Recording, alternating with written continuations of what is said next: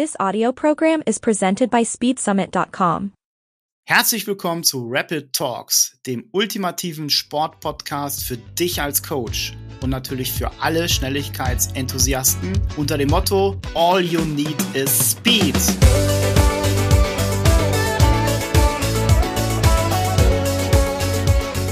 Hallo liebe Speed-Enthusiasten und herzlich willkommen zu unserem dieswöchigen Rapid Talks Podcast unter dem Titel Key to Speed. Der Schlüssel zur Geschwindigkeit, der Key to Speed, was das eigentlich ist, woher es kommt, das besprechen wir mit unserem zweiten, sehr, sehr hochkarätigen Gast aus der Schweiz, der viel Erfahrung mitbringt und einen wahren Schatz an Wissen Ihr könnt euch freuen auf neue Sportarten, die wir thematisieren, sowie eine Nationalsportart der Schweiz, die wir beide bisher gar nicht kannten. Außerdem, warum Thomas und ich super froh darüber sind, dass die Kansas City Chiefs den Super Bowl gewonnen haben. Und im Bereich Game Speed sprechen wir über die aktuellen Entwicklungen in der Fußball-Bundesliga. Wir freuen uns, dass ihr wieder mit dabei seid. Freut euch auf eine Ausgabe von Rapid Talks, vollgepackt mit Wissen und dem Key to Speed. Ja, einen wunderschönen guten Tag, Felix. Hi, Thomas. Meine Güte, frisch aus New York wieder hier gelandet. Auf jeden Fall der Jetlag-Kick noch. Und ich meine, wir sitzen jetzt auch, es ist schon was? Halb neun abends und ich bin total tot, also ich merke es immer noch ein bisschen. Ja, aber in Sachen Speed, Reisender, Erforschung der Geschwindigkeit in der Welt, klasse. Und was du da alles erlebt hast, ich, da gehen wir gleich mal sportlich drauf ein. Aber Hauptsache, auf jeden Fall. Das war eine Erfahrung für dich in The Big Apple. Natürlich. Was genau passiert ist und was los war, dazu später mehr. Aber es war auf jeden Fall, wie du sagst, eine Erfahrung. Ja, sehr schön. Und jetzt bist du wieder an der Grenze der Schweiz. Korrekt, ja. Ich bin hier tatsächlich nur zwei Kilometer ungefähr Luftlinie weg von der Schweiz. Also in einem schnellen Sprintschritt könntest du es unter, ja, so sieben Minuten, sieben Minuten dreißig musst du es schaffen, ne? damit wir so ein bisschen mal hier Gas geben. Bräuchte ich wahrscheinlich eher einen, einen Läuferschritt, aber gut.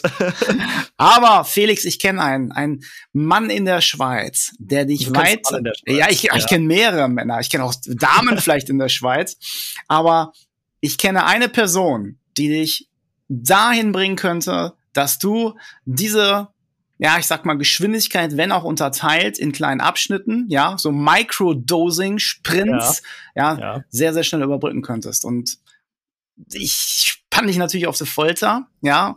Das ist unser Gast, unser zweiter Gast aus der Schweiz. Ja, super, mega, das ist also unglaublich. Ja, und ich habe einige neue Sachen gehört. Äh, du warst in New York und wir konnten das hier in auf dem alten Kontinent nochmal alles regeln hier, um in die Welt des Speeds, gerade jetzt im Mannschaftssport, ja. tiefer einzutauchen. Und er besitzt the key to speed. Also das ist äh, vielversprechend. Ja, das ist, das, das ist genial. Und äh, seid gespannt. Ähm, wer es ist und im Deep Dive hören wir mehr. Felix, ich hoffe, du bist auch gespannt. Ich bin mega gespannt. Und Felix, dann sagen wir mal, los geht's! In der heutigen Folge freuen wir uns ganz besonders, tatsächlich schon den zweiten Gast aus der Schweiz, aus St. Gallen, hier bei uns im Podcast zu haben. Also irgendwas muss in der Schweiz sein, was die besonders gut machen. Und ich freue mich natürlich, dass heute ein Experte dabei ist, der sich im Game Speed, in den Mannschaftssportarten auch sehr, sehr gut auskennt. Er ist Sports Performance Consultant, Speed Coach für den Teamsport, hat den Master of Science in Sports Science, ist auch ein Gründer, das ist mir auch immer sehr, sehr wichtig, ein Gründer der Plattform für das Schnelligkeitstraining mit dem fantastischen Namen Key to Speed und seit über zehn Jahren Athletikcoach, über 13 Sportarten, über 1000 Athletinnen und Athleten betreut. Und heute natürlich auch mal sehr, sehr interessant, seit über acht Jahren in der NHL, gerade in Offsaison, also Eishockey, also die Koryphäen, die er bei sich hat. Und natürlich auch Co-Head Fußball St. Gallen, großer Name, auch bei uns hier in Deutschland. Über fünf Jahre lang Co-Head of Performance in St. Gallen. Seit vier Jahren dazu natürlich Athletikcoach im Fußballnationalteam U17, U19 der Schweiz. Und natürlich auch Gründer von Schuler Sports Performance. Wir freuen uns, und das ist jetzt schon eine Ankündigung, wir freuen uns, dass er bei dem diesjährigen Speed Summit extra aus der Schweiz anreist und begrüßen Raphael Schuler. Herzlich willkommen, Raphael.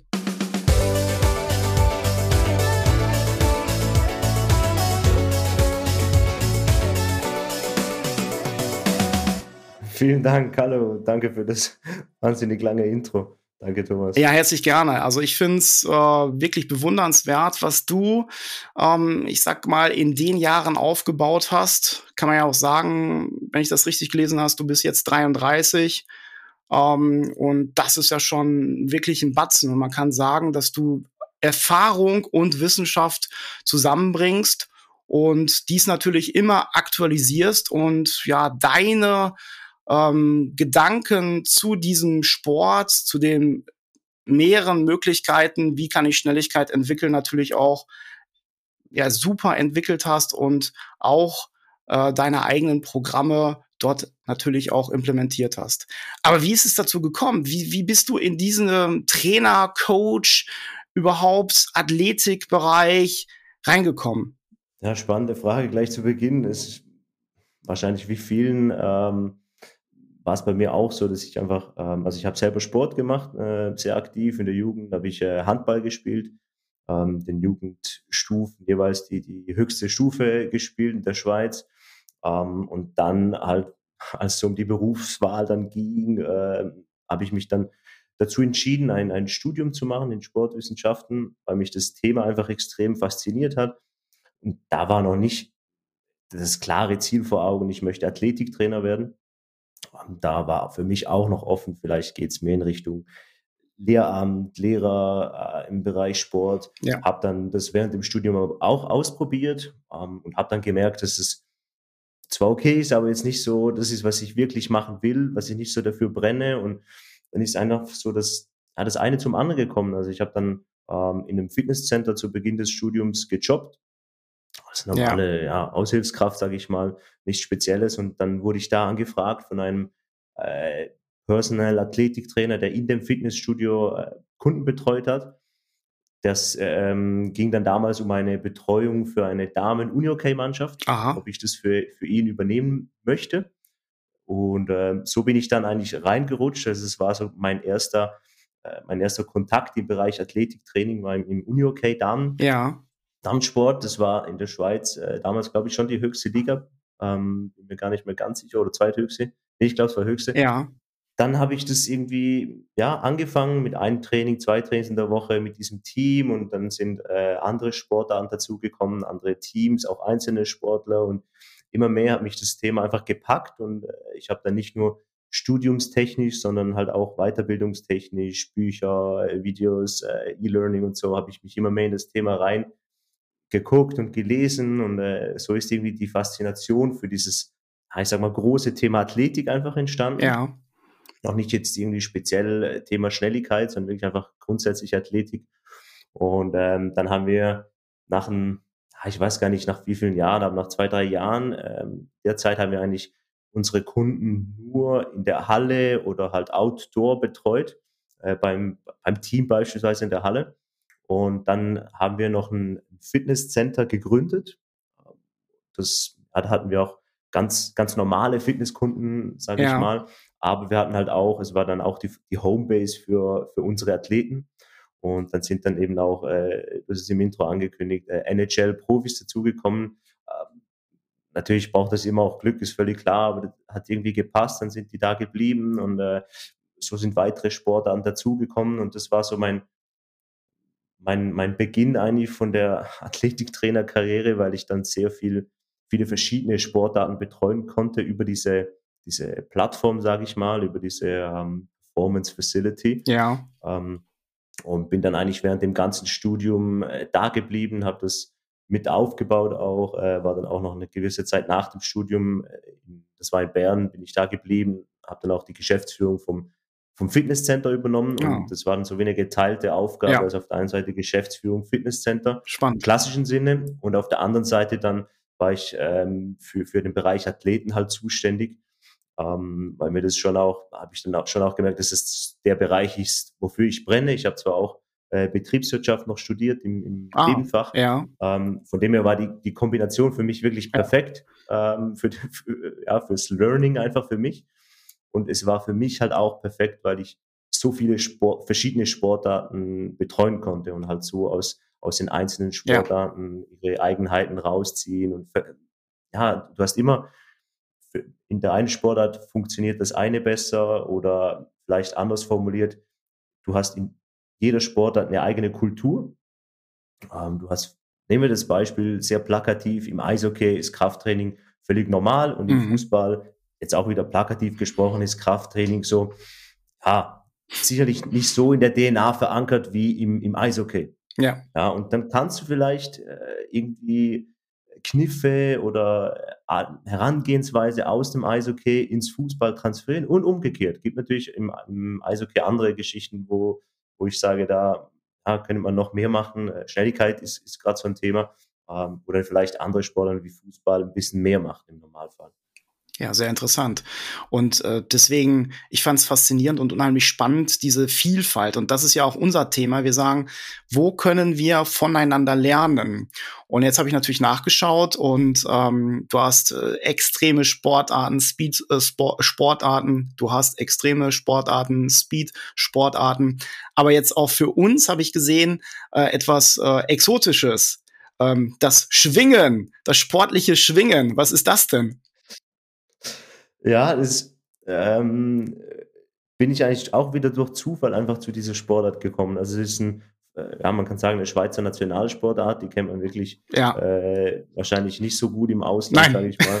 ähm, das, das ist eigentlich ja, ist ein Eins gegen eins Kampf, ähm, bisschen ähnlich wie Ringen, Ja. ähm, oder halt Wrestling oder so, ähm, aber es ist draußen, es ist äh, häufig äh, sehr oder es ist sehr traditionell. Ähm, du, du schwingst eigentlich in so einem äh, Sägemehlring, Aha. also der Untergrund ist aus Sägespänen ähm, und es geht auch darum, natürlich den Gegner auf den Rücken zu, zu, zu drehen oder zu bringen. Du hast so eine, so eine Hose aus äh, Jute an und das, äh, also das in der Schweiz ist wirklich riesig geworden in den letzten Jahren. Es ist äh, Aha. ein Riesenhype. Ähm, da gibt's ein, ein Fest, das äh, findet nicht sehr häufig statt und das, äh, also da kommen, ich weiß gar nicht, aber Ja. da kommen an, es geht an zwei Tage und da kommen mehrere hunderttausend Zuschauer an den zwei Tagen. Das äh, ist dann die größte äh, temporäre Sportstadium, das da errichtet wird für diese zwei Tage. Und Also es ist wirklich Ja, spannend. ein riesen Hype draus entstanden und auch äh, so die Besten, die haben richtig gute Sponsoring-Verträge mittlerweile, ähm, obwohl es eigentlich eine sehr, äh, ich sag mal, Breitensport angehauchte Sportart ist. Ja. Ähm, und äh, es ist auch so ein bisschen ein ungeschriebenes Gesetz, sage ich mal, dass man eigentlich äh, mindestens 80 Prozent noch arbeitet, auch wenn man Profi ist Ja. oder halt, ja, dann ist man halt per Definition kein Profi, aber auch wenn man auf dem Niveau schwingt. Ähm, also es ist wirklich äh, ein Riesenhype da entstanden. Und äh, ich bin da durch Zufall dazu gekommen. Ja. Also mein, äh, mein Schwager, äh, der, äh, mein Schwager, mein äh, ein Cousin von meiner Frau, Ja. der, der betreibt diese Sportart und der hat mich da angefragt, ob ich, ob ich ihm helfen kann, ob ich ihm im Bereich Athletik äh, unterstützen kann. Und das habe ich natürlich, äh, ja, ich fand das cool. Ja, Ich absolut. hatte noch nicht so viele Berührungspunkte äh, mit der Sportart äh, vorher, zumindest nicht im beruflichen Kontext. Und ähm, habe mich dann da halt auch reingefuchst. Aber es ist nur dieser eine Sportler dann geblieben. Also ich habe da jetzt nicht mehrere Sportler im Bereich Schwingen äh, betreut. Ja, aber selbst da braucht man äh, Speed, braucht man Schnelligkeit. Und jetzt kommt's natürlich, Absolut. ja, und jetzt kommt's natürlich, wenn ich nächste Mal den Patrick Seile sehe, dann kann ich mal sagen, hey Patrick, wir hier, wir schwingen mal. dann kann ich dich aus den Ring da werfen. Ne? Muss mir noch ein paar Tipps Ja, geben. genau. Ja, also sehr interessant auch das mal. Und das lebt ja. Wir haben so viele verschiedene Ansätze auch von den Sportarten. Deswegen ist das unheimlich äh, klasse und interessant, ähm, was wir bieten. Ähm, die Punkte sind natürlich auch, ähm, du, wir haben verschiedene, ja, ich sage immer so Knotenpunkte. Also es war unheimlich interessant. St. Gallen, ähm, Dr. Tobias Alt kennst du auch. So, da habe ich schon natürlich von dir gehört. Und jetzt äh, in unserer letzten ähm, Speed äh, Podcast haben wir von Kevin Speer auch gehört, der dich empfohlen hat, auch dein Programm empfohlen hat. Und das finde ich spannend, dass natürlich so Knotenpunkte existieren im Bereich Speed, wo man sich natürlich auch austauschen kann. So, und ähm, ich denke, das ist auch äh, für dich sehr, sehr wichtig, weil so der Grundsatz ist natürlich, was gibt es außerhalb natürlich deines Landes, vielleicht Europa, um auch mal etwas äh, heranzuziehen, was andere vielleicht sehr, sehr gut machen. Hast du da so Punkte, wo du sagst so, ja, da gibt es bestimmte Bereiche, ähm, die machen das schon sehr, sehr gut, Länder etc. Du meinst es auch speziell im Teamsport? Genau, im Teamsport, in der Schnelligkeit, ja. Ja, ja ich glaube schon, dass es kulturell regionale große Unterschiede gibt. Ja. Ähm, aber es ist ja ganz grundsätzlich im Athletischen einfach so, dass, dass es verschiedene Herangehensweisen gibt. Also es gibt vielleicht im Spielsport, im Teamsport gibt es so die, ich sag mal, südländische Herangehensweise. Ja. Die ist viel mehr äh, alles integriert, alles äh, wenn wir jetzt von Fußball sprechen, alles auf dem Platz, ähm, äh, Schnelligkeit häufig integriert mit Ball, äh, taktisch verknüpft. Ähm, das ist so ein bisschen die Herangehensweise, auch was das Krafttraining anbelangt. Ja. Ist auf dem Platz, sage ich mal. Und dann gibt es sicherlich den Gegenpol äh, eher aus den USA, ähm, wo, wo dann vielleicht das extreme Gegenteil manchmal das Problem ist, dass man sehr viel das Ganze separiert. Also Taktik ist auf der einen Seite und die Physis ist komplett ausgelagert. Ja. Ähm, natürlich entwickelt sich das auch jetzt in eine andere Richtung, aber ähm, da muss man auch aufpassen, wenn man beispielsweise Weiterbildungen besucht, woher die kommen, woher die Coaches ja. kommen. Also es ist mir schon häufig aufgefallen, wenn du eine, eine Weiterbildung von, von amerikanischen Institut oder so oder Coach halt äh, anschaust, dann ist ja klar, dann haben sie das Bild hauptsächlich äh, das in der USA vorherrscht. Und da ist eben häufig so, dass diese, diese Integration dann eher ein bisschen vernachlässigt wird, dieser Skill-Aspekt, äh, der halt ganz wichtig ist, wenn wir über Schnelligkeit im Teamsport sprechen, diese Kombination aus Physis und äh, kognitiven Aspekten. Ja. Ähm, und natürlich ist die, die reine Physis extrem wichtig als Basis, ähm, aber es braucht halt eben auch diese Verknüpfung. Ja. Und wenn wir zurückkommen auf das, das Südländische, dann ist es das, das komplette Gegenteil. Also halt, ja, alles integriert, äh, nicht jetzt irgendwie physisch isoliert trainieren. Äh, und da hast du halt dann wieder wiederum andere Probleme, dass du dann, äh, ja, nehmen wir das, das Beispiel maximaler Speed. Ja. Dann kommen die halt gar nie auf ihren maximalen Speed, weil es vielleicht die, die Spielform gar nicht hergibt. Ja. Weil das, äh, ja, sobald ein Ball dabei ist, ist natürlich klar, die technischen Anforderungen steigen. Wenn du äh, irgendwie technisch halt nicht so, nicht so gut bist, dann ja. sinkt deine, dein, dein Output, dein Speed, ist klar. Ja. Äh, wenn du am Schluss der Übung irgendwie noch einen Abschluss hast, dann musst du ja irgendwie das Timing anpassen, dass du im richtigen Moment wieder Tempo rausnimmst, damit du dann den Ball auch schießen kannst oder zuerst annehmen kannst. Und das sind halt dann Aspekte, die, die du berücksichtigen musst, wenn du alles komplett integrieren möchtest. Ja. Aber ich würde sagen, das sind so die zwei, zwei Pole im Bereich Schnelligkeitstraining, die du aktuell hast. Ja, ja, sehr interessant. Ähm, wenn wir jetzt zu deiner Basis gehen und eine Athletin, Athlet äh, kommt zu dir, ähm, was wären so die ersten Schritte? Machst du ein Screening? Ähm, wie baust du auf? Ähm, das wäre mal interessant für uns und natürlich, ich glaube, für die ganzen Zuhörer und Zuhörerinnen. Ja. Ich glaube, da muss man schon auch unterscheiden, ob es jetzt ein Athlet ist, der quasi aus dem Vereinssetting rauskommt und dann in eine Einzelbetreuung kommt Ja. und einfach zusätzliches Training sucht. Ja, Oder ob du halt wirklich im Teamsetting, im Verein oder im Team schon bist und es darum geht, da das komplette Team, also alle Athleten irgendwo individuell abzuholen und, und äh, ja, dann musst du ja irgendwie, wenn du im Teamsetting bist oder Vereinssetting, brauchst du ein Screening, das sich dass du standardisieren kannst, dass du äh, über die Jahre wahrscheinlich dann auch weiterentwickelst.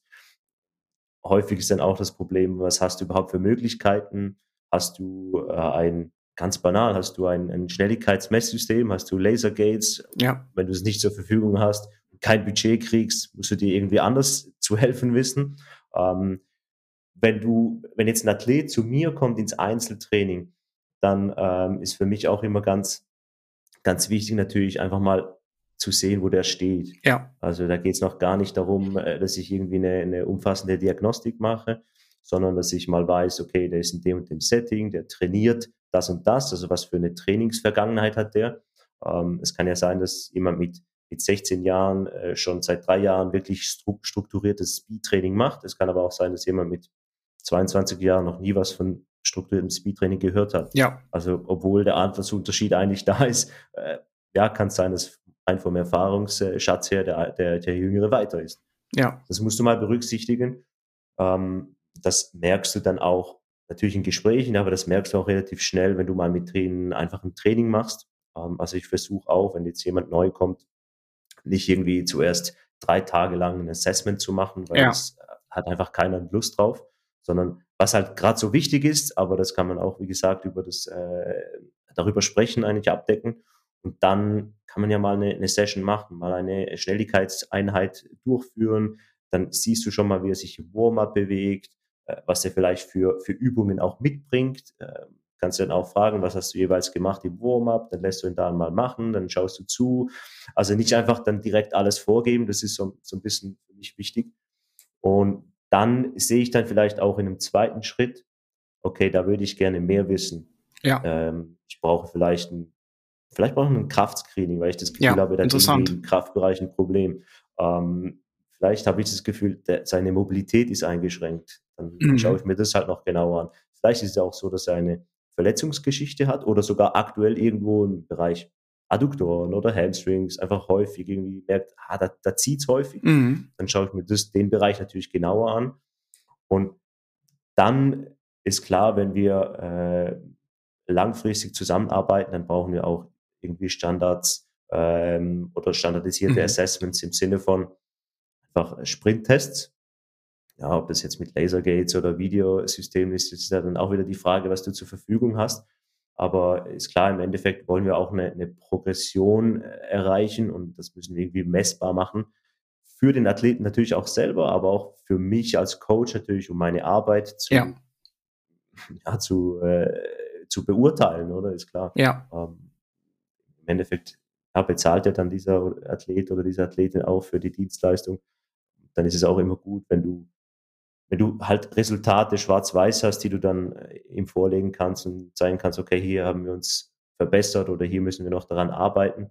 Und auch für dich als Coach ist es ja dann ein super Tool, halt, äh, wenn du irgendwie eine langfristige Strategie zurechtlegst, wie du den Athleten weiterbringst. Dann merkst du vielleicht nach, nach einem Monat, machst einen Retest und siehst, ah, okay, Ja. irgendwie ist nicht das eingetreten, was ich erwartet hätte. Und dann musst du halt anfangen, äh, dein, dein Plan zu, äh, anzupassen. Und ich glaube, das macht dann auch einen guten Coach aus, weil in der Theorie ist es häufig einfach. Aber wenn dann halt so ein Spieler zu dir kommt, der hat irgendwie äh, sowieso schon fünfmal Teamtraining in der Woche, Ja. äh, der macht im Verein vielleicht auch noch Krafttraining, vielleicht sogar irgendwas im Bereich Schnelligkeit auch noch, aber halt nicht das, was du als äh, Außenstehender machen würdest. Und dann ja, bist du immer auch im Clinch. Was kannst Ja. du dem Athleten noch zumuten, dass es dann nicht, äh, ja, wir wissen alle, im Schnelligkeitsbereich ist einfach, kann es auch zu viel sein und dann ja, kann der Trainingsplan eigentlich noch so perfekt sein oder die Trainingssession, aber wenn es einfach zu viel ist, ist es zu viel und der wird sich nicht verbessern, der wird sich vielleicht sogar äh, verletzen. Und da ist es halt dann die Challenge, wenn du als Außenstehender da bist, dass du äh, diese Belastung, die du nicht beeinflussen kannst, aus dem Verein, die musst du berücksichtigen. Ja. Du kannst ja nicht sagen, ja, die Belastung, die würde ich anders steuern und äh, das, deswegen ist es mir egal und ich trainiere jetzt einfach dreimal in der Woche Speed. Nein, kannst du nicht. Du, du Ja. musst das, das aus dem Verein musst du als gegeben erachten, meistens, ja, weil du da einfach keinen Einfluss drauf hast.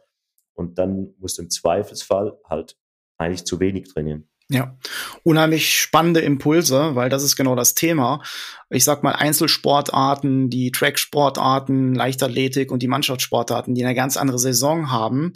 Leichtathletik kann man klassische Periodisierung, Blockperiodisierung, aber im Mannschaftssportart, wo man fast jede Woche immer einen ganz langen Zeitraum etwas machen muss, da ist die Frage, wie mache ich das überhaupt? Und äh, ich finde es immer sehr, sehr faszinierend, wie du das in auf dem Social Media Kanal dann auch darstellst. Hey, Athletic Coach, hey, ähm, Speed Coaches müsst, ihr denkt daran, ihr habt gar nicht so viel Zeit und ihr müsst euch irgendwo ins Training einbringen. Ihr müsst die Wichtigkeit, die ähm, darstellen, auch zu dem, ich sag mal, Head Coach. Aber wie machst du das? Ist es mehr so ein Blocktraining? Ist es Microdosing? Ähm, ist es in der Saison erstmal halten? Wie setzt du da an? Also ich bin grundsätzlich der Meinung, dass, äh, dass man vom Gedanken her irgendwie eine Leistung nur zu erhalten wegkommen muss. Mhm. Natürlich gibt es ja, Phasen, spannend. wo das dann im Endeffekt passieren wird und es auch okay ist. Aber einfach nur zu sagen, ja, wir während der Saison wollen wir die Leistung nicht ausbauen. Ich glaube, dann macht man falsche Überlegungen oder plant dann auch falsch. Ja. Ähm, weil du hast es angetönt, im Teamsport äh, oder nehmen wir Fußball, das ist wirklich extrem. Da hast du vielleicht im Sommer Bundesliga irgendwie fünf Wochen Pausen. Ja. Pause, das ist relativ lang. In der Schweiz hast du als Spieler vielleicht drei Wochen Pause. Aha, okay. Und im Winter hast du vielleicht zwei Wochen Pause und dann ist bereits wieder Vorbereitung. Und Vorbereitung heißt halt, dass du auch schon wieder äh, mindestens eins, wenn nicht zwei Testspiele in der Woche hast. Ja. ja. Also es ist eigentlich schon fast wieder von der Struktur her in Season, mit dem einzigen Unterschied, dass du vielleicht mit dem Head Coach auch sprechen kannst und sagen kannst, okay, es ist in Ordnung, wenn die Spieler beim Spiel nicht bei 100 Prozent sind. Ja. Und meistens ist es auch so, dass dann äh, mindestens zu Beginn der Vorbereitung alle Spieler im Kader spielen werden. Das heißt, die, die äh, Spielzeit der einzelnen Spieler, die ist reduziert. Dann kannst du vielleicht ähm, irgendwie nach dem Spiel direkt noch was anhängen oder ja. du kannst halt dann am übernächsten Tag schon wieder einen höheren Trainingsload fahren, weil, weil einfach die Spielbelastung tiefer war. Aber ähm, deswegen würde ich halt grundsätzlich sagen, man muss irgendwie Wege finden, das Schnelligkeitstraining in die normale Wochenstruktur einzubauen. Ja. Und das fängt halt, ja, du hast das Wort Microdosing äh, ins Spiel gebracht. Es geht ja im Endeffekt genau darum, dass du halt irgendwo, hast du vielleicht da einen 15 Minuten Warm-up, du hast da irgendwie einen äh, 20 Minuten Block im Kraftraum. Ja, da kannst du ja auch überlegen, was könnte ich vielleicht im Kraftraum machen, dass äh, das für die Schnelligkeit ähm, von Vorteil wäre. Du hast da vielleicht noch eine Möglichkeit, während einer Team-Training-Session was einzubauen oder halt, je nach Struktur auch, hast du dann wirklich mal eine komplette Schnelligkeitseinheit über 30, 40, mhm. ja, vielleicht maximal 60 Minuten, ähm, aber das ist dann schon das, das höchste der Gefühle natürlich und dann musst du irgendwie andere Wege finden. Also ich habe auch schon äh, in acht Minuten Warm-up und ja. Schnelligkeitsreiz, äh, ja, oder in, in einem acht Minuten Warm-up einen Schnelligkeitsreiz eingebaut. Ob das dann effektiv einen Reiz gegeben hat, dass sie nur durch das einzelne Training besser geworden sind, wahrscheinlich nicht. Mhm. Aber ich habe zumindest in den acht Minuten vielleicht drei Athleten irgendwas, auch wenn es technisch war oder so, erklären können für die Beckenposition. Ja. Und beim nächsten Mal, wenn wir vielleicht 25 Minuten Zeit haben, sind die halt schon ein bisschen weiter. Und das ist ja auch irgendwie auf eine Art und Weise ein Microdosing, also nicht ja. nur im Sinne von Microdosing auf der physischen Seite, ja. sondern eben auch auf der technischen Skill-Seite. Absolut spannend, genau, richtig. Ja, deswegen das Schnelligkeitstraining sehr gut, guter Impuls. Ist jetzt nicht nur wirklich das physische, immer maximal sprinten, sondern beinhaltet Technik, wie du es sagtest. Super Impuls. Also das ist schon mal auf jeden Fall etwas, äh, was alle mitnehmen können. Krafttraining, da hake ich noch mal ein. Das ist ja so interessant, Schnelligkeitstraining versus Krafttraining. Aber wenn du sagtest, du, äh, du gehst im Kraftraum, du bist jetzt da drin, was würdest du machen, wenn einer sagt, ich, ich gehe jetzt im Kraftraum, aber ich will das schnelligkeitsorientiert machen? Was ist da dein Ansatz? Ja, das, also vielleicht etwas vorneweg. Ähm, in einigen Teamsportarten, allen voran jetzt mal Fußball oder so, geht es halt auch immer darum, wie du das Athletiktraining verkaufst. Ja. Und wenn du halt mit äh, einem Teamcoach oder so, der vielleicht nicht so Fan davon ist, irgendwie etwas isoliert zu machen und sagst, ja, wir machen Krafttraining, dann ist das, ja, dann immer so, ja, Krafttraining, das brauchen wir vielleicht nicht. Mhm. Das ist so ein bisschen, okay. warum? Mhm. Brauchen wir nicht. Äh, wir wollen mit Ball oder wir brauchen Schnelligkeit. Und Schnelligkeit ist eben eigentlich eher etwas, das auch ein Fußballcoach, der nicht so Athletiktraining-Fan ist, sage ich mal, auch äh, sagt, ja, wir brauchen Schnelligkeit. Mhm. Speed ist super. Mhm. Und du kannst ja dann rein über das Wording, kannst du sagen, ja, wir machen Schnelligkeit im Kraftraum. Mhm. Okay. Ja. Und das einfach so ein bisschen vorneweg, ähm, weil es eben auch immer darum geht, halt die, die Coaches zu überzeugen von dem eigenen Training. Und ähm, was du halt dann machen kannst, du hast häufig, auch im Profisport ist es so, dass du vor einer Teamtrainingseinheit hast du so ein, so ein Pre-Warmer. Ja. Ne?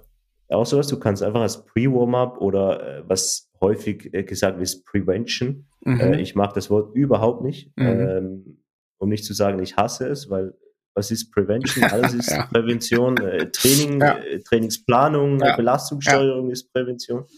Ähm, aber du kannst es ja so nennen, Prevention, Pre-Warm-up, und dann ist es so, ja, super, perfekt, machen mhm. wir. Und dann hast du vielleicht, kriegst du auch mal 20, 25, vielleicht sogar 30 Minuten Zeit mhm. und äh, du kannst ja dann irgendwelche äh, Plyos einbauen. Du kannst ja da irgendwelche äh, Drills für die Beckenposition einbauen. Ah, okay. Je nach äh, Platz, äh, den du zur Verfügung hast, könntest du ja auch ähm, Resisted Sprints, also mit, mit dem Prowler, mit dem Schlitten machen. Äh, auch wenn das nur für fünf, acht Meter ist, kannst du ja trotzdem sehr, sehr gut eigentlich diese Beschleunigungsgeschichten im Kraftraum ja, eigentlich trainieren. Okay. Und wenn die, das Gute daran ist, wenn die Spieler dann auf den Platz gehen, sind sie A, warm. Ja. Und sie können dann eigentlich direkt fast mit dem normalen Teamtraining, mit dem Balltraining beginnen und das liebt der Headcoach. Ja, okay. Das, das, ja. das liebt er halt, wenn die, wenn die Spieler auf den Platz kommen, der kann direkt beginnen. Also klar, dann, dann laufen die vielleicht noch zwei Minuten so ein bisschen hin und her, damit sie sich ans Laufen gewöhnt haben. Äh, zwei Minuten Ball, dann sind sie ready. Mhm. Aber du kannst dann halt schon direkt relativ ähm, haben wir eine anständige Intensität, äh, 5 gegen 2 oder so, so eine klassische Übung ja. einsteigen. Und du als Athletiktrainer hast ein gutes Gefühl auch dabei, weil du weißt, ja, die sind, die sind ready, die sind bereit, wir haben schon relativ viel gemacht und du hast schon einen Reiz für Schnelligkeit, für einen Antritt gesetzt. Ja, ja, absolut, sehr interessant. Und das ist auch der Kern, wenn man das mal betrachtet die gerade jetzt im Fußball, ja, als Basis jetzt mal Fußball, alle anderen Mannschaftssportarten sind ja ähnlich. Aber die Vorreiter bei uns, da waren wenige Mannschaften, die schon ein Leistungszentrum aufgebaut haben, was schnelligkeitsbasiert war. Also das war damals Hoffenheim, das war Leipzig und natürlich viele andere, Dortmund und so weiter auch. Aber da hat man schon gesehen, allein bei der Auswahl wurde damals schon gesagt, passt mal auf, wenn zwei Spieler die gleichen Fähigkeiten haben, dann nehmen wir aber trotzdem den, der schneller ist weil er das System, die der Head Coach oder das System, was der Head Coach vorgibt, besser folgen kann oder besser, ich sag mal, exekutieren kann. Und jetzt mal ein Einschub hier. Wir sind ja ähm, im Raum Dortmund, Dortmund auch direkt. Da ist es natürlich auch eine Fußball-Hochburg. Und da sind Spieler, die schon im jungen Alter, und ich hatte Kontakt zu einem Spielerberater, der sagte, ähm, wir bereiten diese Spieler ja schon vor im jugendlichen Alter. Und da fängt es schon an, dass die gesamten, ähm, ja, ich sag mal, Managementsysteme da schon sehr, sehr drauf gucken, a, wie schnell sind die? Wie entwickeln die sich? So, und das ist ein ganz anderer Shift. Und jetzt natürlich auch die Frage, ist es bei den wirklich in, hoher, in, in den höherklassigen Ligen spielenden Profis dann auch angekommen, dass sie sagen, ja, für mich ist es, Schnelligkeitstraining ist für mich wichtig, ich verstehe, was es ist?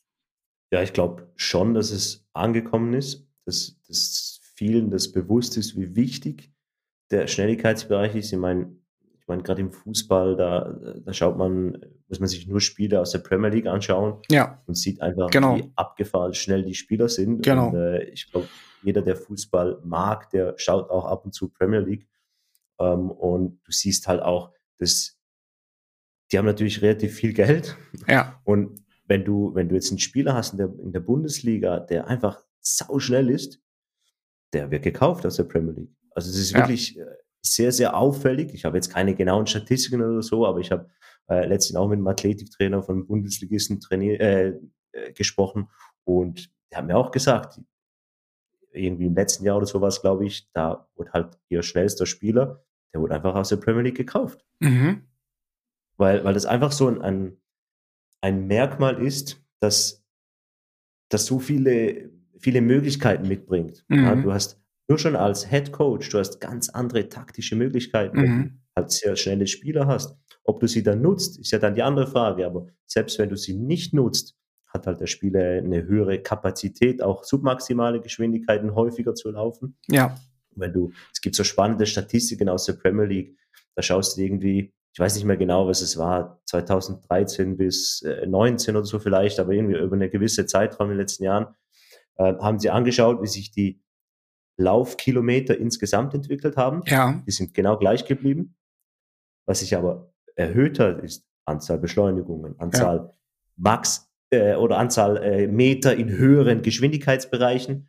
Das hat massiv zugenommen. Ja, also sogenannte ja. High-Intensity Runs oder so. Ähm, ist auch immer die Frage, wie das definiert ist. Aber dies, dieser Bereich hat extrem zugenommen, obwohl sie insgesamt nicht mehr laufen. Also das heißt, sie, sie laufen halt einfach viel, viel intensiver und für diese Belastung muss natürlich auch vorbereitet sein. Und ja, wenn du einen höheren Max-Speed hast, dann ist das mal ein großer, äh, ein, ein Teil oder ein wichtiger Teil, dass mhm. du auch diese höheren Geschwindigkeiten laufen kannst. Mhm. Und ich finde das mega spannend äh, zu beobachten, auch im, im Nachwuchsbereich dann, wie du gesagt hast, also mhm. werden zum Teil ja, wirklich Scouting-Systeme darauf ausgerichtet, halt die schnellen Spieler zu holen. Ja. Oder wenn du, wenn das Geld vorhanden ist, aber zumindest ist es dann äh, schon auch häufig so, dass bereits, also ich habe schon mit äh, Zehnjährigen oder Elfjährigen habe ich schon mhm. Schnelligkeitstests gemacht. Ob das dann wirklich äh, eine Aussagekraft hat, ist die andere Frage. Aber es zeigt einfach das Bedürfnis der Vereine, das schon früh abzuchecken, ob das schnelle Spieler sein könnten. Mhm. Das ist ja, man sieht das so bei aus der Leichtathletik heraus. Es gibt ja so einen goldenen Zeitpunkt für Schnelligkeitsentwicklung. Je nach ähm, Typus ist das natürlich unterschiedlich, aber das ist äh, auf jeden Fall in den jugendlichen Alter zu sehen. Und eigentlich müsste da eine gute technische Ausbildung und natürlich die bestimmten Schnelligkeitsreize dargesetzt werden, um wirklich dann hinterher ähm, einen, ja, ich sag mal, kompletten, schnellen Sportler dazu haben, der über dann natürlich Jahre auf der, auf dem Rasen steht oder wo er auch steht, aus welcher Mannschaftssportart. Ja, mega. Du hast ja, du, du hast einfach eine, eine verpasste Möglichkeit, wenn du das mhm. nicht nutzt. Ja. Ähm, Gerade im Teamsport-Setting äh, würde ich es halt sagen, es ist so, dass du sehr häufig, habe ich das beobachtet, dass du wenn, wenn du Kinder anschaust, wie die laufen, wie die sprinten, im aufrechten Sprint, ja. dann sieht das irgendwie so, ja, äh, ja normal, also eigentlich ja. normal im Sinne von, äh, das passt mit dem biomechanischen Modell, das wir so als optimal anschauen. Passt irgendwie so in, in, häufigen Fällen ganz, ganz okay, ganz gut. Und dann plötzlich irgendwie so im Alter von 10, 11, 12 kommt das strukturierte Fußballtraining. Ja. Und dann ist natürlich Blick nach unten, äh, immer genau. auf den Ball, äh, alles ja. auf sehr, sehr kleinem Raum, mhm. nicht mal wieder öffnen, wieder aufrecht lange Sprints machen oder so. Und dann beginnt es irgendwie in eine, sich in eine falsche Richtung zu entwickeln. Und da ist, ist es für mich extrem wichtig, dass man da halt Gegensteuer gibt und eben auch gerade das aufrechte Sprinten sehr, sehr früh oder ja. aufrechte Sprinting Drills dann halt einbaut ähm, um dem so ein bisschen entgegenzuwirken, weil das einfach im normalen Teamtraining in jungen Jahren sowieso fehlt, weil ja, die spielen ja auch auf kleineren Feldern. Mhm.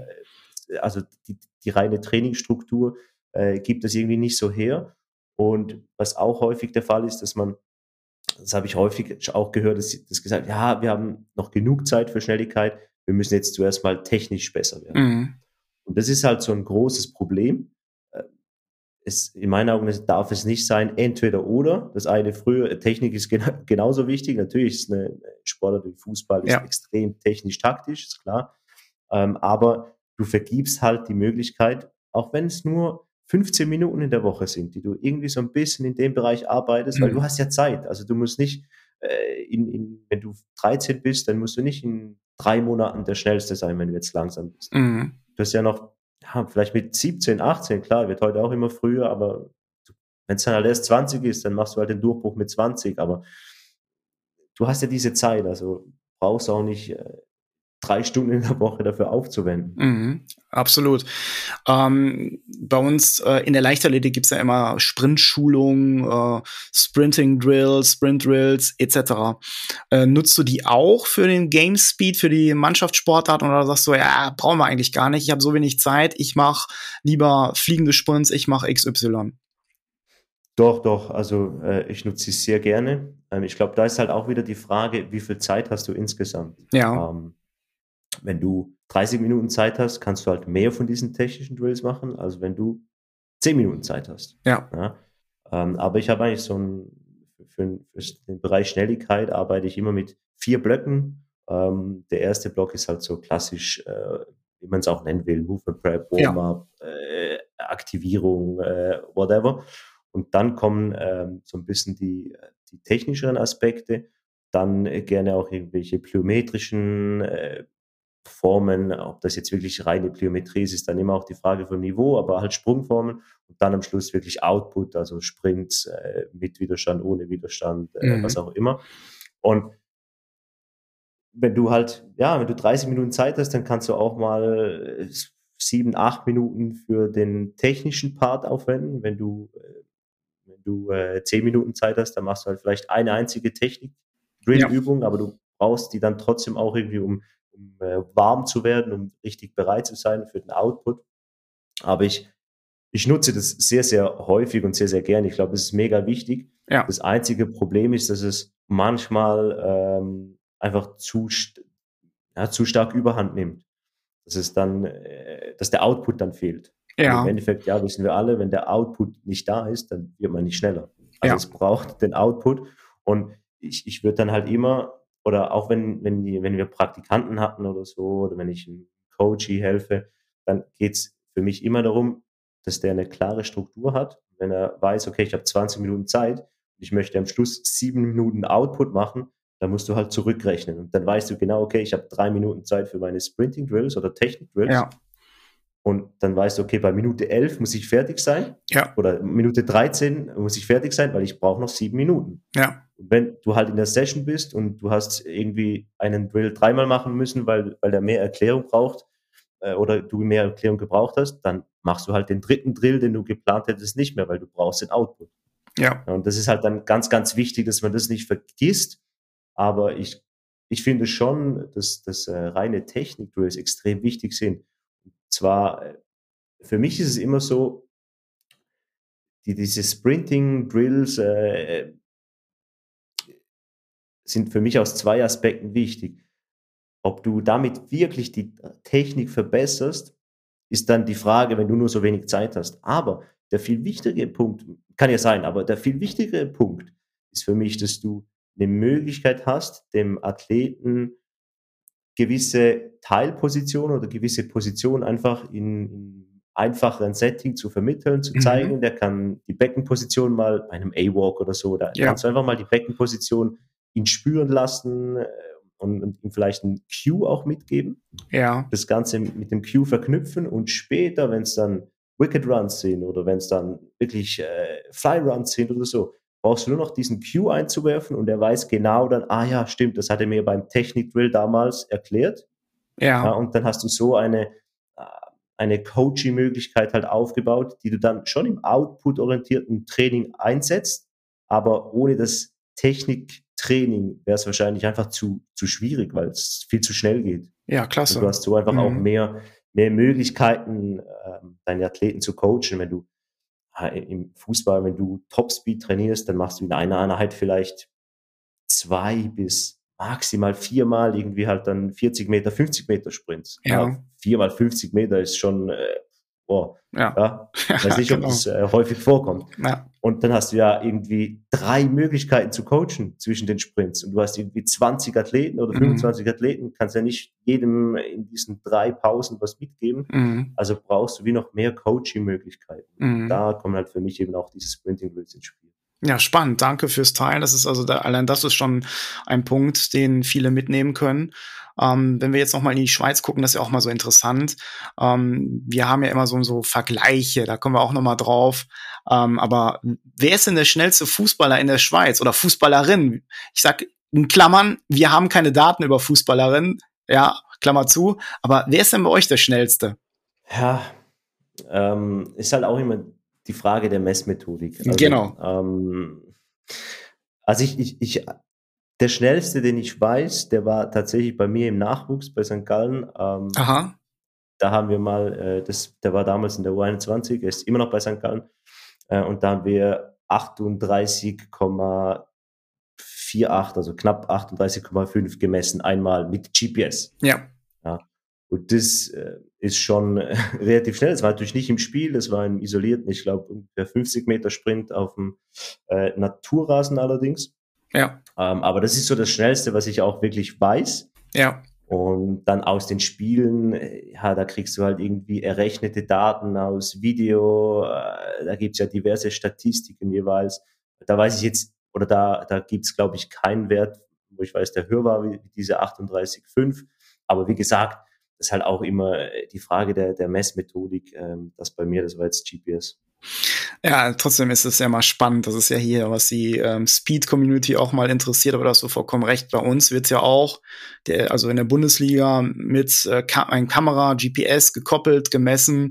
Und da liegt äh, so der Rekord, der jetzt in den letzten Jahren gemessen wird, so 36 Richtung 37. Und ähm, dieses Jahr waren ja einige, die auch schnell waren. Hier Leroy Sané mhm. auch schnell. Sein Bruder war ja hier auch mal im Podcast.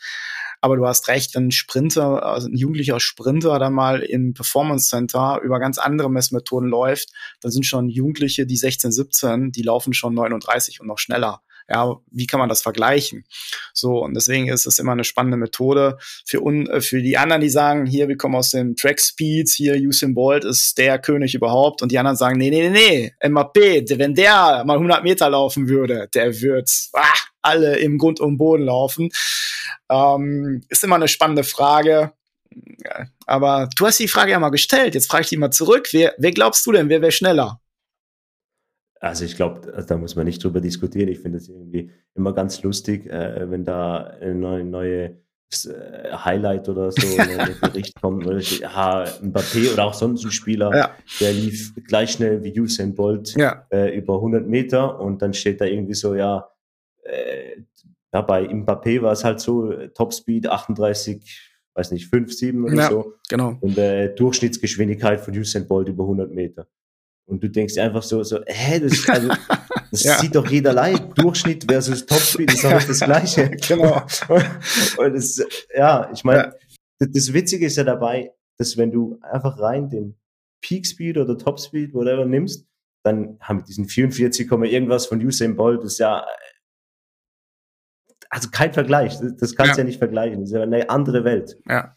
Ähm, und vielleicht natürlich kann es sein, dass äh, nehmen wir einen Mbappé oder so, wenn er jetzt auf dem Track mit äh, den entsprechenden Schuhwerk und so noch ein bisschen Training das laufen würde, vielleicht würde er auf 40 kommen. Keine Ahnung, kann ja sein. Mhm. Würde ich jetzt mal noch als realistisch erachten, aber viel mehr, boah, ich weiß nicht. Und dann kommen aber häufig dann auch, hatte ich auch schon auf äh, Instagram oder so, dann kommen da, ja, aber auf 10, 20, 25 Meter, genau. da, da sind sie schneller und so. Ja. Und dann habe ich mal wirklich so einen Vergleich auch gepostet. Ähm, kriegst ja diese Daten äh, von, nicht nur von Usain Bolt, mhm. aber ich, ich glaube, ich habe es damals mit Usain Bolt verglichen. Mhm. Dann siehst du halt, wenn du seine, äh, ich glaube, es war die Weltrekordlauf äh, damals, und wenn du da irgendwie so die Abschnittszeiten nimmst, dann siehst du halt, obwohl ja die maximale Beschleunigung im, im Leichtathletiksprint nicht das Hauptziel ist, sondern halt auch den Topspeed lange halten zu können. Mhm. Das ist ja immer so ein bisschen das Argument der Spielsportler, ja, dass es nicht das Hauptziel ist, die maximale Beschleunigung. Aber dann siehst du halt nach zehn Meter hat er schon irgendwie drei Meter Vorsprung. Also es ist mhm. wirklich so, es ist, es macht keinen Sinn, das zu vergleichen. Ähm, aber natürlich sind beide in ihrer Sportart extrem schnell und äh, im, im, äh, im Teamsport ist ja das Thema dann äh, vielseitiger im Sinne von dem Game Speed. Das ist halt nicht mhm. einfach nur linearer 50 Meter Sprint. Das hast du ja selten. Also wenn du ja. das Spiel mal wirklich 50 Meter gerade aussprinten kannst, ohne dass du vielleicht nur schon, äh, nehmen wir mal ein anderes Beispiel, äh, Football, mhm. da, da hast du vielleicht mal einen langen, langen Run, aber du musst ja trotzdem irgendwie mal links, rechts schauen, äh, ob da irgendjemand kommt, der dich hitten will. Mm, Auf das genau. muss ich auch vorbereiten. Das hat auch wieder einen Einfluss drauf. Ja, genau, ganz genau. Und das, das ist ja immer wirklich mal darzustellen, dass die Mannschaftssportarten teilweise mit Schmerzen noch schnell sprinten müssen. Äh, also äh, das, äh, ich meine, von außen eingewirkt jetzt für alle Leichtathleten, ja, die Leichtathleten sagen, ja, wir haben auch manchmal Schmerzen, ja, das ist aber trainingsbedingt oder wettkampfbedingt, aber nicht durch einen Tritt oder sonstiges und trotzdem müssen wir schnell sein. Also das ist ganz was anderes und das ist ja auch so spannend, welche Komponenten kann man mitnehmen. Ja, es gibt so viele Aspekte und ähm, allein jetzt hier, du hattest das auch mal angedeutet oder äh, bringe ich jetzt mal diese diese Beschleunigung. Wo stehe ich? In welchem? Wo ist mein Körperschwerpunkt? Muss ich diesen in Anführungsstriche False Step, muss ich nach hinten gehen, muss ich nach vorne mich beugen und so weiter. Ähm, das ist ja auch interessant. Baust du das auch mit ein oder wie, wie äh, machst du das? Ja? Ja, also gerade das Thema Beschleunigung ist im Teamsport halt wichtig, dass man, dass man sieht, dass es aus extrem unterschiedlichen Positionen passiert. Ja. Das musst du natürlich auch trainieren.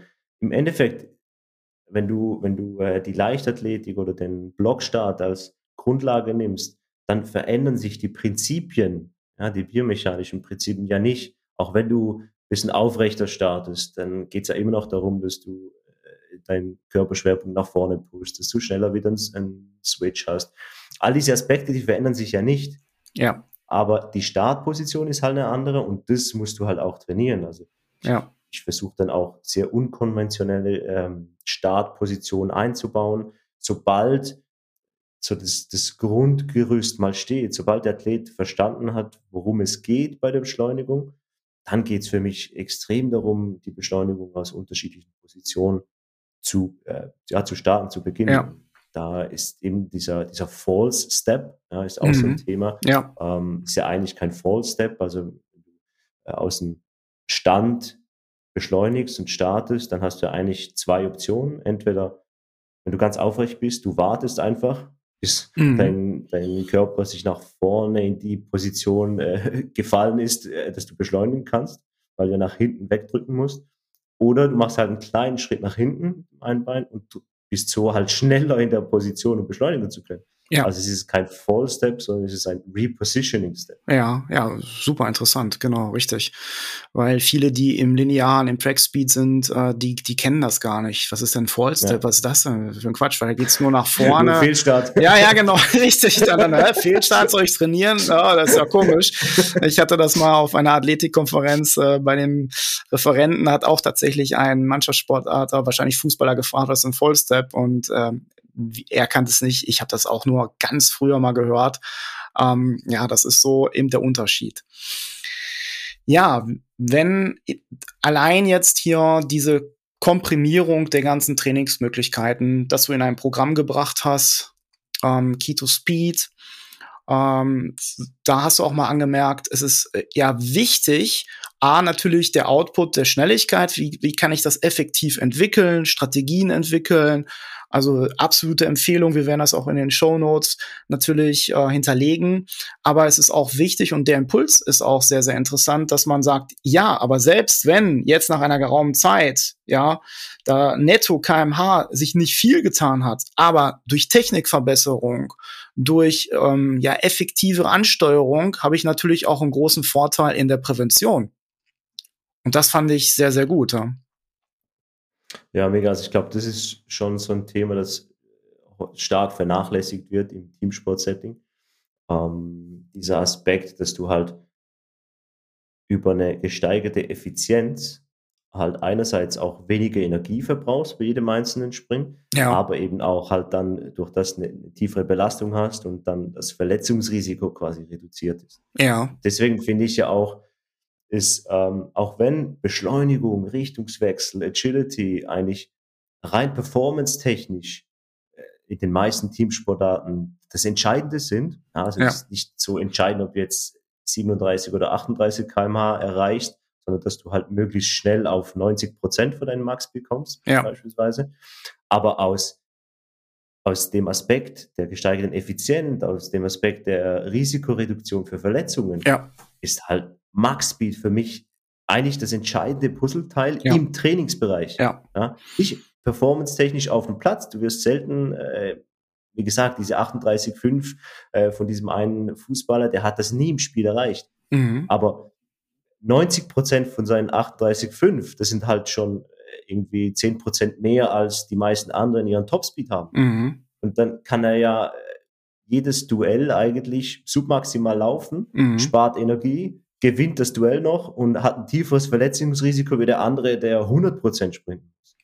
Ja. Das ist für mich so ein ganz, ganz wichtiger Aspekt, der oftmals vergessen wird und warum ich eben auch sage, dass Max Speed Training im Teamsport, unabhängig davon, ob es im Spiel selber sehr, sehr häufig vorkommt, mhm. entscheidend ist, dass du das wirklich strukturiert in deinem Training einbaust, dass du das ähm, wöchentlich im Training einbaust. Und da gibt es auch wirklich spannende mhm. Studien dazu, die halt gerade diesen Aspekt von der Risikoreduktion für mhm. ja, Hamstringverletzungen, das ist so ein Riesenthema im mhm. Fußball sowieso. Das passiert sehr häufig, Zerrungen bis hin Ja. halt zu Muskelfaserrissen. Und da, da weiß man, dass die Technik einen Einfluss drauf hat. Ja, die Beckenposition beispielsweise hat einen extremen Einfluss auf das Risiko, Mhm. aber natürlich auch einfach rein deine, deine Kapazität hat Mhm. einen extremen Einfluss drauf. Und wenn du, äh, du kannst ja nicht davon ausgehen, ja, nur weil es sehr, weil es nicht häufig vorkommt im Spiel, Mhm. einen 50 Meter Sprint, dass es nie vorkommt. Weil wenn es mal vorkommt, dann ist es wahrscheinlich entscheidend. Mhm. Dann ist es in der 85. Minute, äh, 1 zu 1 Champions League Finale, äh, der Torwart war noch da vorne und es ist einfach nur noch alles zurück. Ja, ja, ja. Und kannst du nicht sagen, ja, äh, hoffen wir mal, es passiert nicht. So muss die Spieler schon auf das vorbereiten, auf dieses Worst-Case-Szenario. Ja, ja, absolut. Und das ist genau der Punkt. Deswegen, und das hast du ja auch fantastisch äh, in deinem Programm ähm, auch dargestellt. Ähm, mich würde noch interessieren, ähm, in den anderen Ländern, gerade Übersee, da sind einige Zentren, die außerhalb der Vereine äh, schon gebildet wurden, die auch teilweise zitiert wird. Ich habe das selbst mal Kurse mitgemacht. Und deswegen finde ich es umso spannender, wenn hier in Europa auch sowas mal entsteht, wie du das machst. Einmal das, was du machst, ja, aber auch mit Programmen, die man online, digital auch mal selbst ansteuern kann. Ich nutze die Zeit, meistens ja dann auch immer abends, wo ich da mal schauen kann. Und wie ist es zu dem Programm ähm, Key to Speed gekommen? Ich glaube, du unterteilst das auch in Athlet und Coach. Ja, genau. Es ist, ist eigentlich so eine, die, die Schnelligkeitsprogramme, die Trainingsprogramme, das sind so zwei, äh, zwölf Wochen Trainingsprogramme. Das eine ist eher für ähm, Erwachsene oder Ja. Jugendliche und das andere ist dann eher für Kinder. Ähm, und die gibt's schon länger. Mhm. Und ähm, dann habe ich aber daraus wie eine, eine Plattform halt gemacht, eben Key to Speed. Und der Bereich Coaches ist so etwas, äh, der dann zusätzlich dazu entstanden ist, zu den reinen Trainingsprogrammen. Ah, Da okay. geht's halt dann darum, dass du als Coach, und mit Coach meine ich jetzt hauptsächlich Athletiktrainer oder Coach und äh, Physiotherapeut auch, Ja. äh, oder Sportphysio, Reha-Trainer ist noch so diese ähm, Zwischenstelle zwischen Athletik und Physio. Ähm, diese drei. Und da geht's für mich halt darum, dass du äh, ja, auf der einen Seite so ein bisschen die biomechanische Grundlage verstehst, dass du weißt, um was es geht, was für Muskeln sind beteiligt, ähm, was wird angesteuert, was für Gelenksmechanik ist vorherrschend und dass du dann auch weißt, wie kann ich das strukturiert analysieren bei meinen Athleten.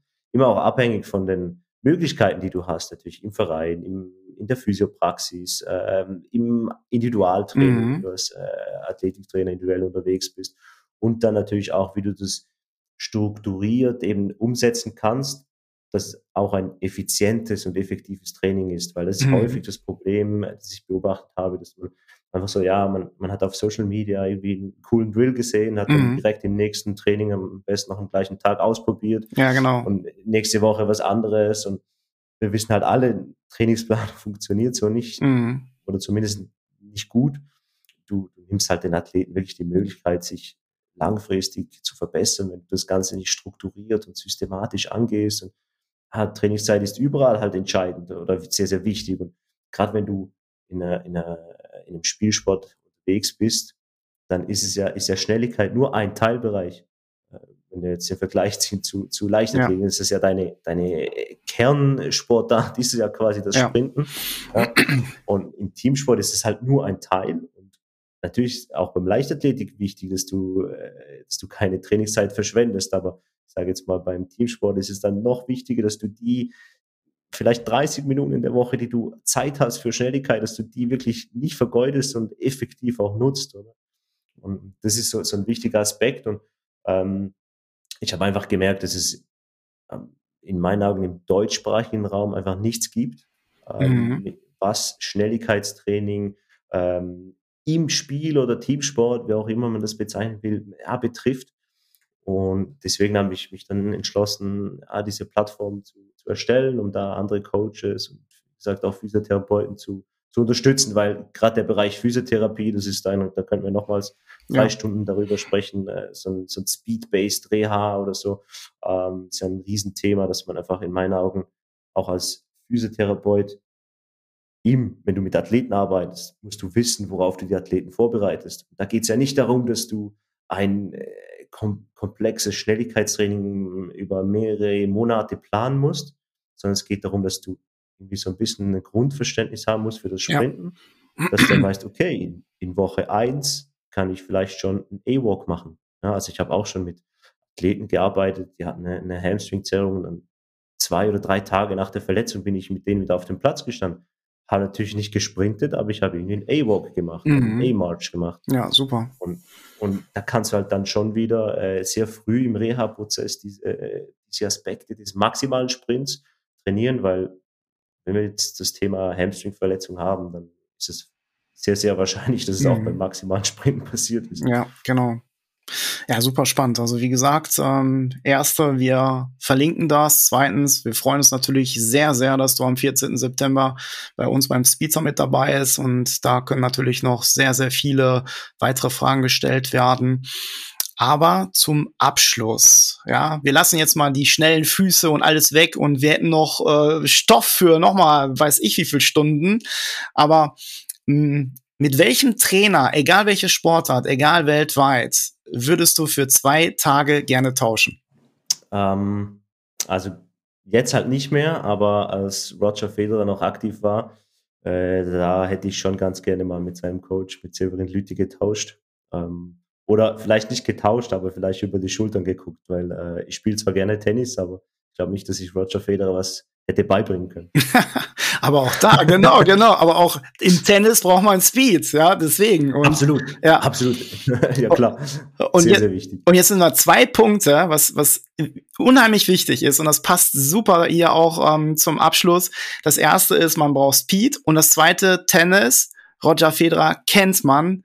Aber ich muss ehrlich sein, seinen Trainer kennen wir nicht kennt man nicht. Und, und das ist so die Wertschätzung der Coaches, wo man sagt, ey, da sind, da sind äh, Weltklasse-Athleten, aber wir kennen sie nicht.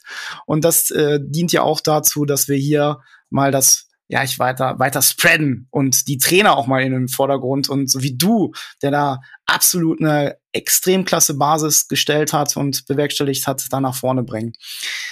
Ja, vielen herzlichen Dank, Raphael. Also viele, viele Aspekte, Schnelligkeit, Game Speed und ähm, wir freuen uns, dass du natürlich heute da warst und wir freuen uns, dass du beim dritten Speed Summit auch dabei bist. Das schon mal als Ankündigung. Die, äh, die Internetseite ähm, ist jetzt auch freigestellt und ähm, deswegen vielen herzlichen Dank. Alles, alles Gute für deinen Weg, für deinen Erfolg und viel, viel weiteren Speed in deiner Tätigkeit, so dass du äh, nochmal berichten kannst, was alles passiert ist und würde mich freuen, wenn wir auf jeden Fall die weiteren Themen, anderen Themen, es gibt so viel zu besprechen, dass wir das nochmal machen können. Raphael, vielen lieben Dank. Vielen Dank dir und äh, ich freue mich natürlich auch extrem auf den September. Ja, Thomas, da ist der Deep Dive auch schon wieder vorbei. Ähm, war wie immer super spannend. Äh, was für ein klasse Gast wir heute auch wieder hatten. Ich war ja wieder äh, mal der, der stille Beobachter quasi in diesem Deep Dive, fand es aber super, super spannend, diese ganzen neuen Inputs mitzubekommen. Ob das jetzt äh, die NHL Offseason ist oder die Themen, die er angesprochen hat. Ich meine, das hast du, glaube ich, auch gesagt mit den, mit, wir haben ja eine ganz neue Sportart kennengelernt gerade. Ja, Oder Thomas? Ja, absolut. Ich kannte es gar nicht. dass äh, das, die Schweizer Nationalsportart, die ich nächste Mal anwende, wenn der Patrick Seile mich wieder wegdrängen will, um eine bessere Sicht zu haben, dann kann ich schwingen und ich werde ihn wie ein Schweizer äh, Champion aus dem äh, Weg schwingen. Nein, Patrick, guter Kumpel werde ich natürlich nicht machen, aber das ist ganz neu. Und das hat der Raphael aus seiner Familie ist dort ähm, eine, ein Mann, der diesen Sport äh, betreibt, sagen wir mal so. Und ich finde es interessant. Ja. Auch da musst du schnell handeln, schnell antizipieren, gehört alles dazu. Und äh, das fand ich äh, neben den wirklich grundlegenden Themen, die Raphael dort hat, also wirklich solche Erfahrungen auch. Ja. Und für mich auch Eishockey ganz neu, das sollten wir auch mal mehr betrachten. St. Gallen, Co-Head, Performance und jetzt, was er sich aufgebaut ja, hat. Also als Gründer, ja, Mehrfachgründer. Ich fand es äh, total interessant und kann das nur empfehlen, sich da auch weiter mal reinzufuchsen, was er anbietet. Also wirklich klasse. Auf jeden Fall, klasse ähm, Persönlichkeit auch an sich, ähm, was er da alles auf die Beine gestellt hat. Wie gesagt, ich fand's äh, super spannend und an dieser Stelle natürlich auch nochmal Danke von meiner Seite, Raphael, dass du dir die Zeit genommen hast hier im, im Podcast, ähm, ja, dein Wissen zu teilen. Das ist halt, äh, ja, mit jedem Gast, den wir hier mehr haben, erweitert sich das Spektrum, das äh, Wissensspektrum in der Speed, in, im Speed-Universum und äh, dafür bin ich sehr dankbar. Dafür, dass wir heute wieder so einen hochkarätigen Gast bei uns haben durften. Ja, ganz genau, dass er sein Wissen geteilt hat. Und ähm, ihr habt es ja schon gehört, er ist beim Speed Summit, beim dritten Speed Summit am 14. September dabei. Er könnte einen Vortrag halten und vielleicht auch einen Workshop halten. Also das ist unheimlich interessant. Und jetzt kommt der nächste Punkt, Felix. Seit ja. 14. Februar ab diesem Bereich ungefähr haben wir den Knopf gedrückt und die Internetseite www.speed-summit.com ist freigeschaltet und der Ticketverkauf, Early Bird Ticket, ist gestartet. Ja, und bei einem Early Bird Ticket sollte man natürlich zuschlagen. Das ist ja deutlich günstiger, als wenn man das dann kurz vorher bucht. Absolut. Die ersten haben tatsächlich schon Tickets reserviert. Äh, auch da haben wir natürlich begrenzte Plätze, außer wir nehmen die ganze Halle. Aber wir haben natürlich jetzt diesen Vortragsraum und das wird spannend. Aber jetzt noch mal zurück. Mannschaftssportart New York. Wir haben ja. gewonnen. Ja, wir, mit unseren Tipps. Und, und, weißt du, weißt du, wie froh ich bin, dass ich mir jetzt die Haare nicht blau färben muss? ich dachte, du musst es ja abrasieren. ich dachte, wir hatten uns auf Färben geeinigt. ja, ja, ja. Aber erzähl mal, Kansas City Chiefs äh, so dein Eindruck? Ich habe es ja wirklich, äh, ich habe es durchgehalten. Ich habe es angeschaut, ja. Das war ja ein super langes Spiel auch. Also wann bist du ins ja, Bett? Morgens ja, um sechs oder? Ja, boah, ach, weiß ich gar nicht mehr. Ich glaube, um, ich habe gar nicht geschlafen mehr. Nächsten Tag durchgemacht und sofort so wieder, zu, ja, wieder so zum Training. Es war wirklich spannend. Es war spannend, ja. Es war tatsächlich eines der spannendsten Footballspiele, die ich glaube ich je gesehen habe. Genau. Also genau. nicht das Spannendste. Also na, nachdem Kevin Sperr gesagt hat, ach, sowieso, ich äh, weiß nicht, ob ich das gucke und äh, die anderen gewinnen, San Francisco, habe ich gesagt, ich gucke mir das an. Und da Kevin sowieso jetzt auch Raphael empfohlen hat, ich gesagt, ich ja. schaue mir das an und es hat sich gelohnt.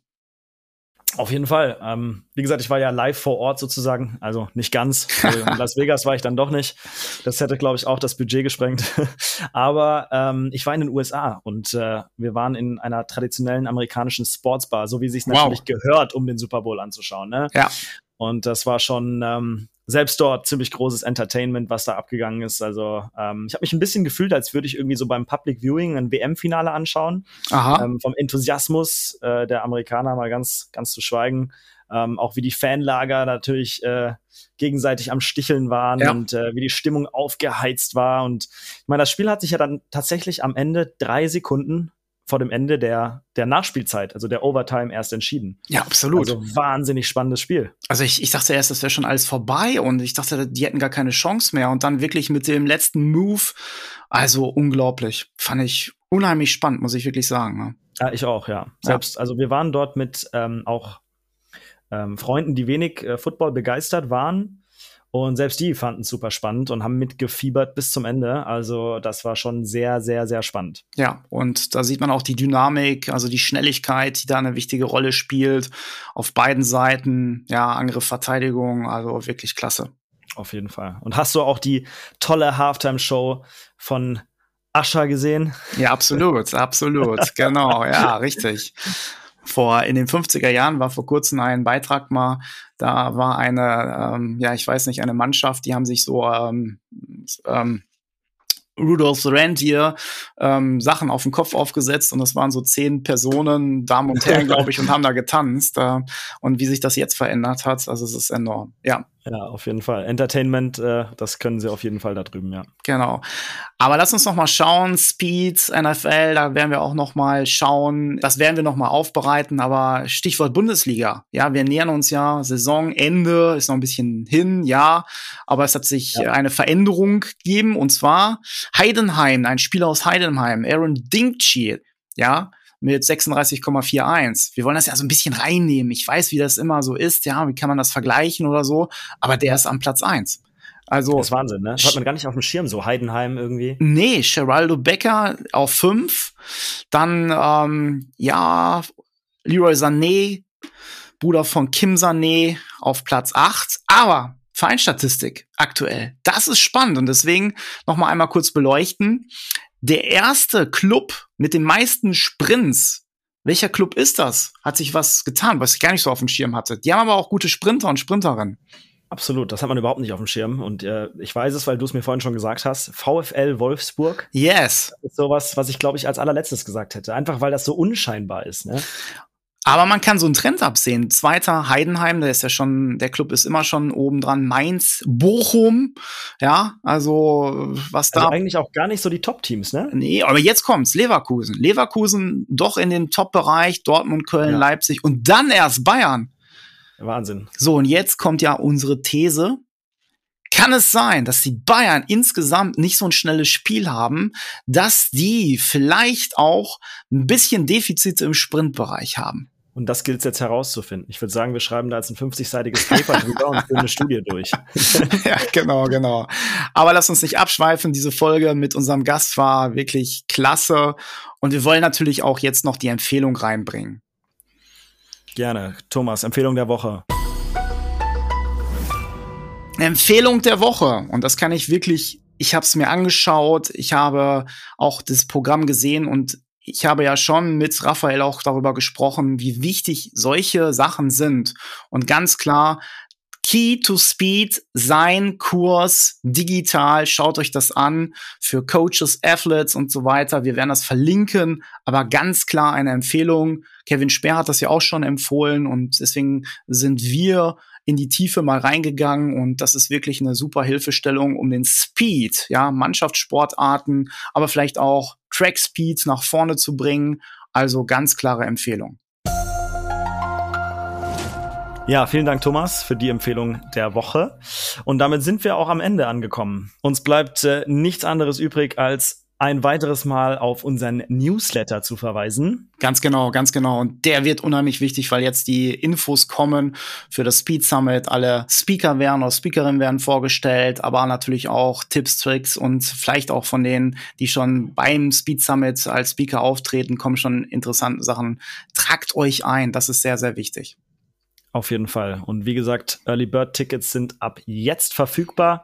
Natürlich nur zu einem begrenzten Kontingent. Also wer dabei sein will und dabei noch ein bisschen Geld sparen möchte, ab jetzt gerne über www.speed-summit.com, um die besten Tickets vor allen anderen zu sichern. Auch für euer Team. Ihr könnt auch Team-Tickets erhalten. Aber das ist jetzt eine Basis. Jetzt ist es freigeschaltet. Und Felix, vielen, vielen Dank. Und jetzt kommt's. Jetzt bist du ja als Weltreisender Speed bald in einer Region, wo es schnell irgendwo zur Sache geht. Ich habe gehört, irgendwie so Wellen oder sowas. Ja, richtig. Ähm, für mich war der Aufenthalt in Deutschland tatsächlich relativ kurz. Für mich geht's weiter nach Costa Rica. Wow. Ich bin sehr, sehr, sehr gespannt. Ähm, eine Woche, nee, zwei Wochen, aber eine Woche davon zum Surfen.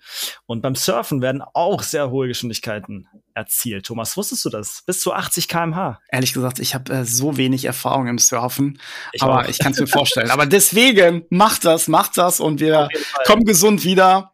Das mache ich auf jeden Fall. Und dann hören wir uns natürlich auch in zwei Wochen wieder mit einem weiteren, vielleicht dem einen oder anderen auch sehr bekannten Gast hier im Podcast. Da freue ich mich sehr drauf. Alles weitere hört ihr dann in 14 Tagen von uns. An dieser Stelle vielen Dank auch nochmal fürs Zuhören, dass ihr weiterhin Rapid Talks hört. Und Thomas, dann hören wir uns spätestens in zwei Wochen wieder. Felix, danke, alles Gute, bleibt schnell. Wir hören uns. Bis dann. Tschüss.